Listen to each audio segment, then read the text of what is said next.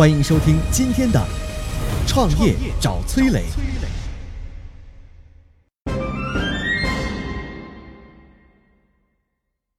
你吃过周黑鸭吗？周黑鸭发布二零一八年财报，净利润暴跌近百分之三十。周黑鸭是如何凭借一只鸭子从二十平米的小作坊到市值百亿的上市公司呢？它又存在什么问题呢？周黑鸭和绝味鸭脖到底谁是中国第一鸭？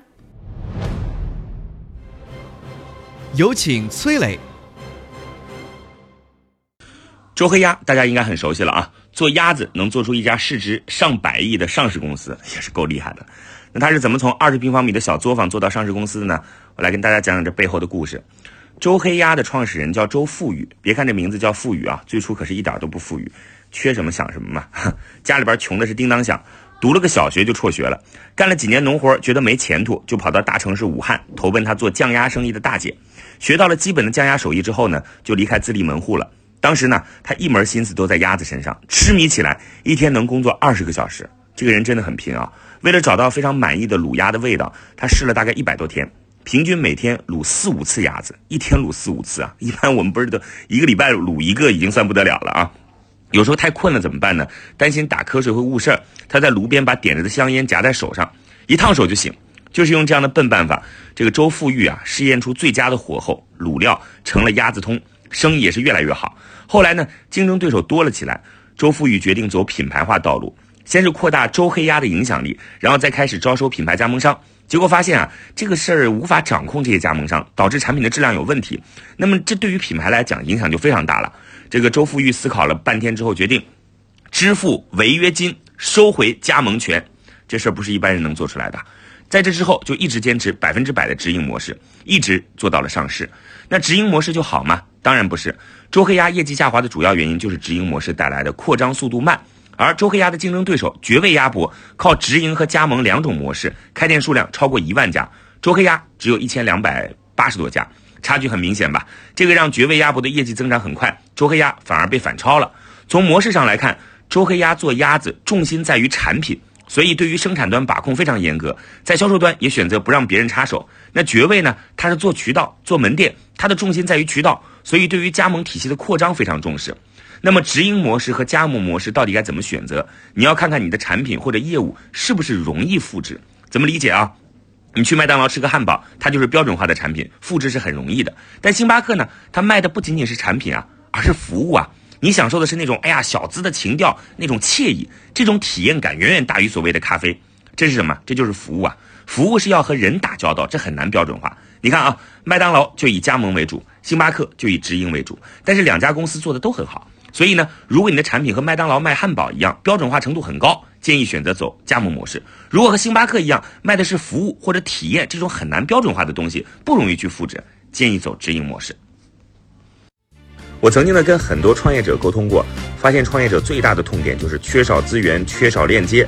于是呢，我们创立了创业者社群“乐客独角兽”，现在啊已经有三万多人了。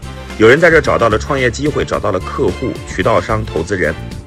下拉手机屏幕，在节目简介里边有我的个人微信号，我在社群等你。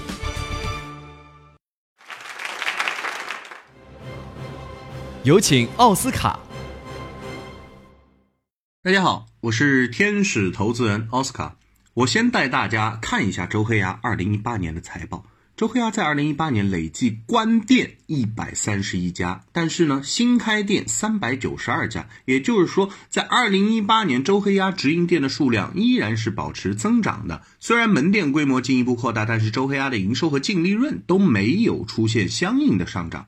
二零一八年全年的应收是三十二点一二亿，同比微跌了百分之一点二。在门店数量扩张的情况下，全年营收基本与去年保持持平。而周黑鸭二零一八年的全年净利润为五点四亿元，相比同年大幅下跌了百分之二十九。为什么利润啊，尤其是净利润出现大幅下滑呢？主要是因为销量，销量跌了。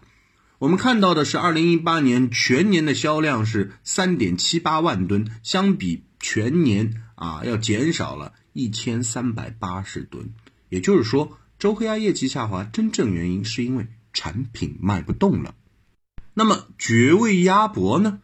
二零一八年，绝味的全年营收达到了四十三点六八亿元，同比增幅高达了百分之十三点五，而公司的全年净利润是六点四二亿元，同比增幅高达了百分之二十八。你看，绝味的业绩增长强劲和周黑鸭的业绩下滑显出了明显的反差。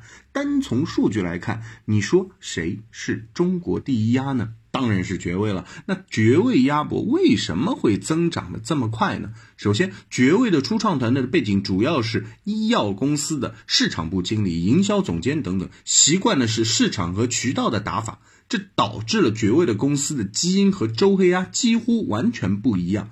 绝味的团队对于怎么营销、怎么推广熟悉的不要不要的，他最初靠的就是免费品尝攒下了一波名气。其次，绝味的营销啊，一向是高调的，从公交车广告、电梯广告到电视广告、新媒体广告，紧跟潮流，步步为营。二零一三年，湖南卫视《快乐男声》大火，绝味本来想冠名来的，但节目组认为内涵好像不太符，被拒了。不过，他还是通过抢占节目间隙的广告红了一把。你知道吗？绝味的广告费、宣传费占营销费用的比重，这是远远超过了周黑鸭。